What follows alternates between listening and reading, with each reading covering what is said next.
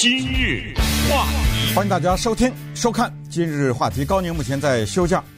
八十年代的时候，那时候在北京上学，有一天呢，我们请来了当时中国社会科学院副院长，然后中国宗教研究所的，我记得是所长还是副所长，可能是所长吧。这个人的名字呢叫赵富三，富就是反复的复，三就是一二三的三。当时呢，他来给我们讲宗教和哲学的关系，以及宗教和哲学在历史上发挥的一些作用。当然了，这种话题的不是讲三天的问题，可能讲三十年也讲不完的话题。所以他在非常浓缩的两三个小时里面呢，来概述了一这东西。那个讲座讲得非常的华彩，而且他这个人的口才也很好，他表达呢也特别的具有感染力。当时他一开场的时候就讲了一个小故事。这个故事四十年了，我到今天还记忆犹新。后来同样的大同小异的这个故事，我在不同的地方看过，但是我应该相信他是自己的那一部分，他是原创的。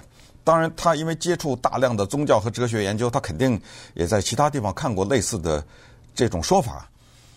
他这故事说的是什么呢？他说他小的时候看他们家街上有一个卖年糕的老头。当时呢，他就觉得这个老头很有意思，他是风雨无阻，老是站在那地方卖年糕。那他说他小的时候，我不知道他是多小了，是七八岁还是十几岁。反正他说他那个时候呢，就想一个问题，他说这个老头活着是为什么？答案是为了卖年糕。再问他卖年糕是为了什么？答案是为了活着。啊，如果。这个循环是成立的话，那赵福三他就问他自己了：他这一辈子活着干什么？难道他活着就是为了卖这个年糕？他卖这个年糕就是为了活着吗？然后从这个小故事开始，他就引发了哲学宗教的一些思考。所谓哲学宗教思考，就是 那句话：人是什么？然后我们就活这一辈子，我们这辈子。为什么活着呀？是生命的意义是什么呀？有没有答案呢？等等，就是这种。当然，这个不是我今天要讲的主题。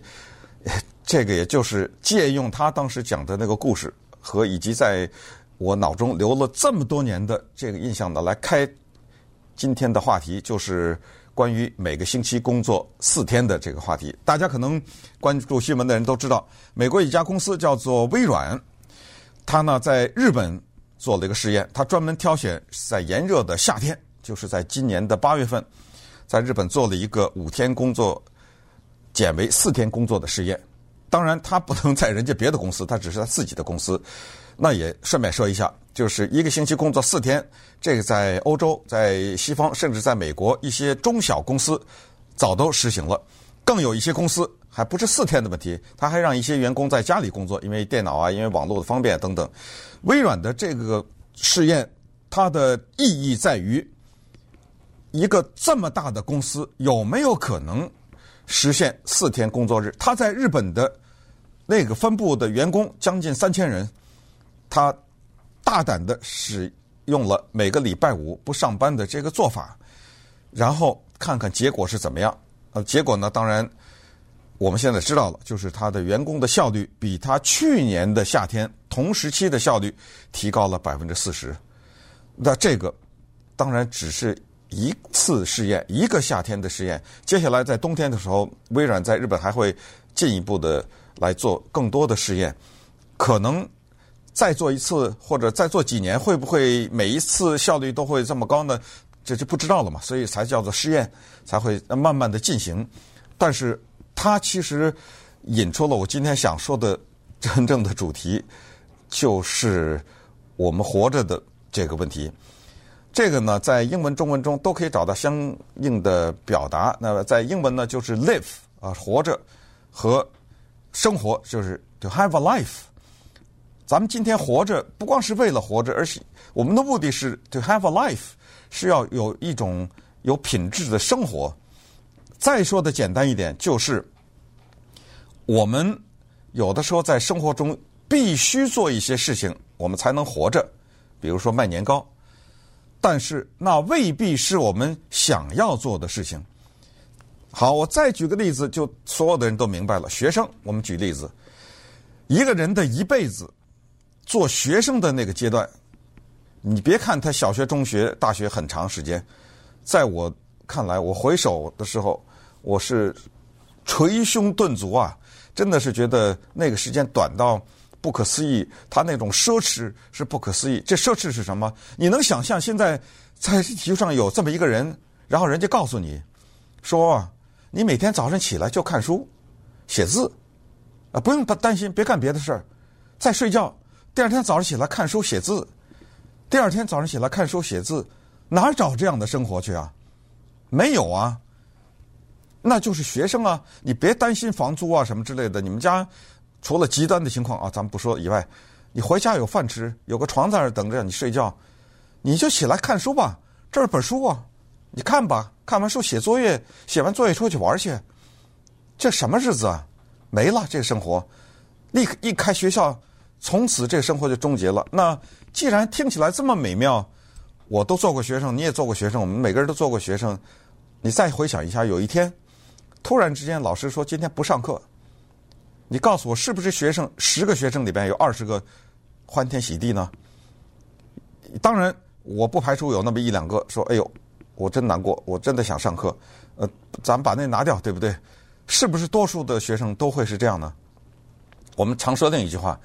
说一个人啊，这一辈子要能够找到一个他喜欢工作、他喜欢的工作，就是他真正的喜欢的工作和他的收入是成比例的。就多数的人工作不是为了他喜欢，是为了养家糊口嘛，那他会很快乐。那你就问那个人，你说你今天可以不上班，或者说明天可以不上班，你看他开心吗？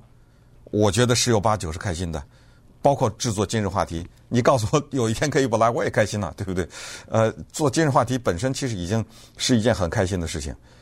啊，我举这个例子说明什么呢？就是还是回到那句话，就是我们活在这儿啊，它有两种生活方式，一种是我们必须做某些事情，我们才能活着；然后另外一个是我们想要做一些事情。我们想要做的事情是什么呢？就是当老师通知你。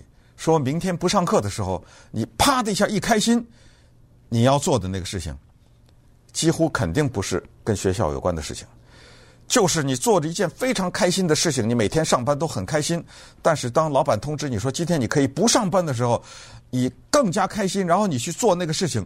我不想说这个事情是什么，因为每个人都不一样，那个就是你想做的事情。可是，啊，如果你还记得。当时我和高宁做了一期节目，讲美国的民主党总统候选人 Andrew Young 杨安泽的时候，讲的大量的关于这个主题的分析。如果你错过的话，建议你去我们一三零零 .com 网站，或者是我们的一三零零今日话题的 Podcast，把那一集听一次。那一集我们整个的一个小时的今日话题全是讲的这个，就是。他杨安泽要给每一个人，不管你有钱没钱，发一千块钱，他背后隐藏着的一个关于生存的和人类的整体的我们存活的意义的一个回答，那就是当你进入到这个循环以后，每天早上起来卖年糕，卖完年糕回家做年糕，做完年糕第二天早上再卖年糕。卖完年糕再做。当你进入到这个循环的时候，有一天你跟这个老头说：“呃，你接下来的两天啊，不用卖年糕。然后我算下来了，你每天卖年糕多少钱？我给你，你不损失钱。你知道结果是什么吗？这老头很可能完全不知道他要干什么了，他已经忘了，他也不知道他自己想干什么了。呃，这个就是讲杨安泽的那一期话题的时候，我们讲了很多的，今天不重复了。”只不过提醒大家，你可以去回听一下。呃，英国它那个政治体制很奇怪啊，他或者也说很有意思。它有在野的，还有在政呃在职的这个政党，在任的政党。它在野的那个党呢，叫做影子内阁啊。所谓影子内阁，就是我没有执政，但是我煞有介事的，我也成立一个班子，呃，政府的班子。呃，这个班子呢，就是如果有一天我执政的话，我啪的一下，我就立刻就可以开始从政了啊。这个就是叫影子内阁，他影子内阁的有个大臣叫做 John McDonnell，他在上个月的时候说了一句话，因为他是在野嘛，所以他是工党，现现在执政的党叫做保守党，Boris Johnson 是首相。他说：“他说，We should work to live, not live to work。”他这个提的是什么呢？他就是说，我们应该啊，工作做到这样的目的，就是我们的工作是为了活着，但是我们活着不是为了工作。换句话说，我们上班是为了活着，我们活着不是为了上班。接下来呢，他就推动了。每个礼拜三个，每个礼拜四天工作的这个计划，他说：“如果你让我们执政的话，那么在不减少你薪资的情况之下，我们党呢肯定在十年之内在英国做到一个星期四天工作。”那他的这个说法呢，得到了英国一个经济学家的和历史学家的支持，而这个人非常的有名，他的名字叫 Robert Skidelsky。那稍等会儿，我们看一看从经济和历史的角度，包括大家都听说过的经济学家凯恩斯的经济学的角度，和微软为什么挑选日本这个地方做这个试验等等呢？再跟大家详细的讲讲这个事情。今日话题，在日语当中有一个不可思议的词汇，叫做。卡劳西，哈，这个字是什么意思呢？这个意思就是过劳死，就是这个人由于过于劳累死了，那就等于我们中文说的累死了。这个呢是特指的日本的打工族 （salaryman）。有一个词叫打工族吗？不是，这就是日语。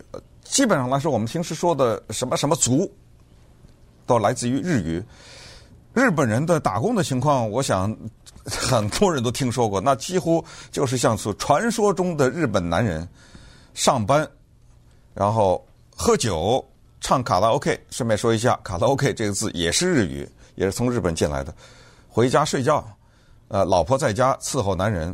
第二天上班、下班、喝酒、回家睡觉，就这么过一辈子。那在日本的过劳死这个情况呢？因为在一五年的时候有一个。在日本很大的广告集团吧，叫做电通集团，里面一个员工的在圣诞节的晚上自杀这个事情，在全日本引起了很大的反响。后来两年以后，二零一七年的日本广播公司的一个主持人也是在那个月加班一百五十小小时，所以过劳死。那个不是自杀，那就累死在他自己的办公桌旁了。所以这些情况呢，唤起了日本的注意。所以微软公司呢，他选择日本，选择。炎热的夏天做他这个试 试验是有他的道理的啊，那就是看看能不能行得通，然后在日本呢推行这样的四天工作的可能性。呃，现在至少是证明效率提高了，那是不是以后可以至少从一家公司变两家，两家变更多，在日本这个地方，然后进而在美国等等，这个我们不知道了啊，这个就让他自己去发展去吧。但是我们要说的就是效率这两个字。其实，老板也好，员工也好，其实我们真正追求的，而且有的时候是很难得到的。但是呢，得到以后就很快乐的，就是效率。所谓效率，就是在短的时间里面做多的事情。你比如说微软，他在 日本做这个实验的时候，他首先规定。所有的会议在我们微软公司不许超过半个小时。然后呢，有一些会议叫做可有可无的会议，没有了。再加上咱们不是玩电脑的吗？很多会议别把活人坐在那儿，咱们就通过电子的方式，大家一起上网把这事儿讲讲完，各散，马上就结束，就是这样，减少这个会议的可能，减少会议的次数，然后呢，同时合理的分工啊等等。刚才说将近三千名员工，最后调查了百分之八十五以上的员工都认为这个做法是非常有效的。当然，为什么还有那百分之十五？必须得承认，在当今的社会当中，并不是所有的工作都能做到这样。你比如今日话题就不可能啊，对不对？我们的不不是我们决定上班时间，是新闻决定啊。这一天有个很大的新闻发生，我怎么能我在礼拜四的时候，我怎么能预计礼拜五会发生这事儿啊？所以很多的时候是早上，我和高宁来了以后。大早上来了，赶紧看哦，发生了这件事儿，咱们讲这件事情。我们不需要把这个事情具体化，我们从一个更高的一个理念的角度讲这个事情呢，这个绝对的没有任何争议的，肯定是人类要努力的目标。因为过去的那种传统的做法，我们都听说这种话：说上班了，老板不走，我不敢走啊！而且很多的时候呢，有些公司的主管呢，他有这种心态：我不管你干什么，我在意的是你在那坐着，我要眼睛看着你，尤其是在。香港，因为我有朋友在香港公司工作，经常他们说，在香港那个地方，老板他不走，没有人敢走。在这种地方，劳工法啊什么这些又不是像美国这么健全，呃，说说到加班呐什么这种地方，也没有什么加班费，呃，所以这种也是可能，也不管是华人文化、西方文化都存在的这一部分。但是问题是，老板和员工有一个本质的区别，这个公司是他的。所以他坐在那儿不走，他的收益大于你，因为你多干和少干，你的薪水是一样的，在建筑在没有加班费的基础之上，是不是这个道理呢？哎，所以从这个角度讲呢，就是回到我说的效率和心态。什么是心态呢？就是最美妙的状态是让这个员工在意这家公司，也就是所谓的共进退。我非常在意这家公司的成长，在意这家公司的，比如说它的业务的扩展呐等等，因为我知道我的每一分付出都得到了更多的回报，那就有这种说在意和对公司的关心，这种东西呢，都会带来员工的快乐和公司的收益啊。那既然这样说的，员工快快乐就要讲这个啊，Robert 啊，Skidelsky，英国的历史学家和经济学家。他呢写过一本传记，是讲英国的经济学家凯恩斯的传记。凯恩斯的经济理论，如果用一句话概括的话呢，那是来自于中国大陆的人可能比较能够听懂啊，因为是当今中国大陆流行的一句话，叫做“扩大内需，拉动经济”。这就是他的经济理论。你要非要用一句话概括的话，是凯恩斯的经济理论。那这个 Skidelsky 他。在上个月的时候提到，比如说一个员工一个星期不是工作五天，是工作四天，他的逻辑在哪里呢？他的逻辑是这样说的：他是说，首先，请回答这个问题，是不是当一个人花在自己想做的事情的上面的时间多于自己必须做但是不想做的事情的时候，这个人是不是快乐了？我想没有人会说不是吧。呃，逻辑就是这样，逻辑它三段式也好，还是几段式也好，它必须得每一段每一个前提都成立，才能往下推啊。如果这句话都不成立，那下句话就别说了嘛。好，那我们在生活中有些事情是我们不得不做的事情，有些是我们想做的事情。呃，我们想做的事情的时间多了的时候，不一定超过呃必须做的事情啊。那我们快乐好。那下一句话的回答是，那当。这个事情真的发生了的时候，就是既然刚才第一句话成立，那我就给你这个机会，我就是增加一点你想做的事情的时间，减少一点你不得不做的事情的时间，那你就快乐了，对不对？也是这样吧。那么当这个情况也是成立的时候，那接接下来我们就是说呢，这个就是一个社会要追求的方向，对不对？也就是说，一个社会是不是希望看到他在里面活动的这些人基本上是处于快乐的状态，是吗？是吧？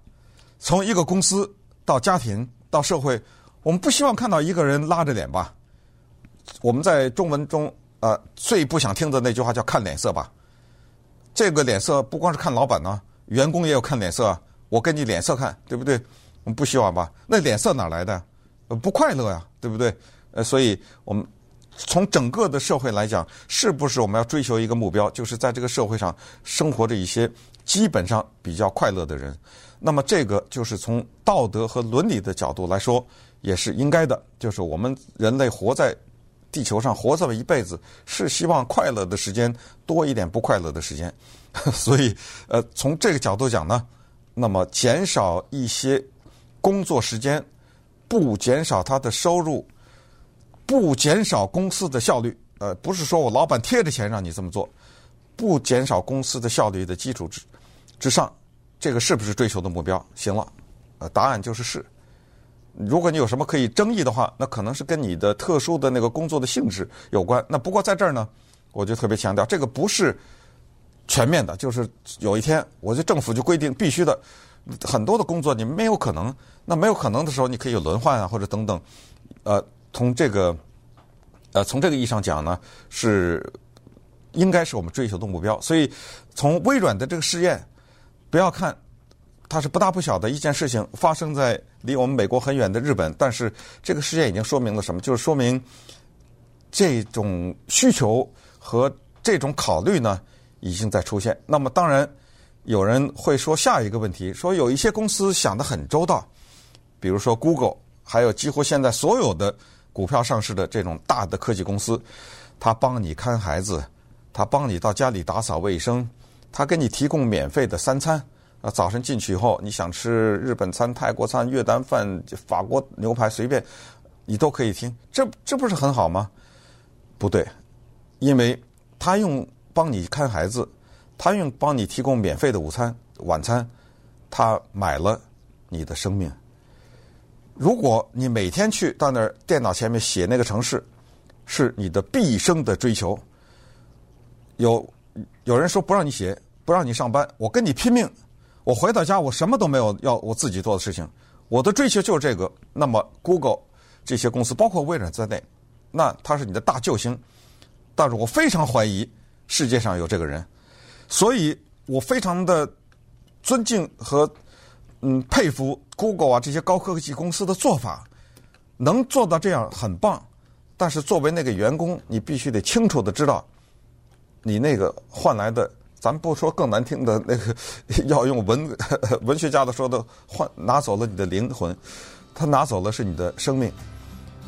但是呢，呃反过来讲，呃，这些公司在做这些做法，它在推动你的快乐的程度，那至少它换来了你的一些快乐。我们常常有听有人说。哎呀，谁谁谁啊，在一个律师事务所里工作；谁谁谁在一个大的公司里工作，一天到晚出差；谁谁谁一年啊三分之二的时间是在飞机上度过的，什么什么的。但是，他换来了什么样的房子，开的什么样的车啊什么的。我这里呢，呃，不好意思，那我只好再说一句：刚才说到的什么快乐呀，什么生活的意义呀，他跟那个住的房子多大和开什么样的车，实际上是没有关系的。那，这一点呢，可能您得慢慢体会了。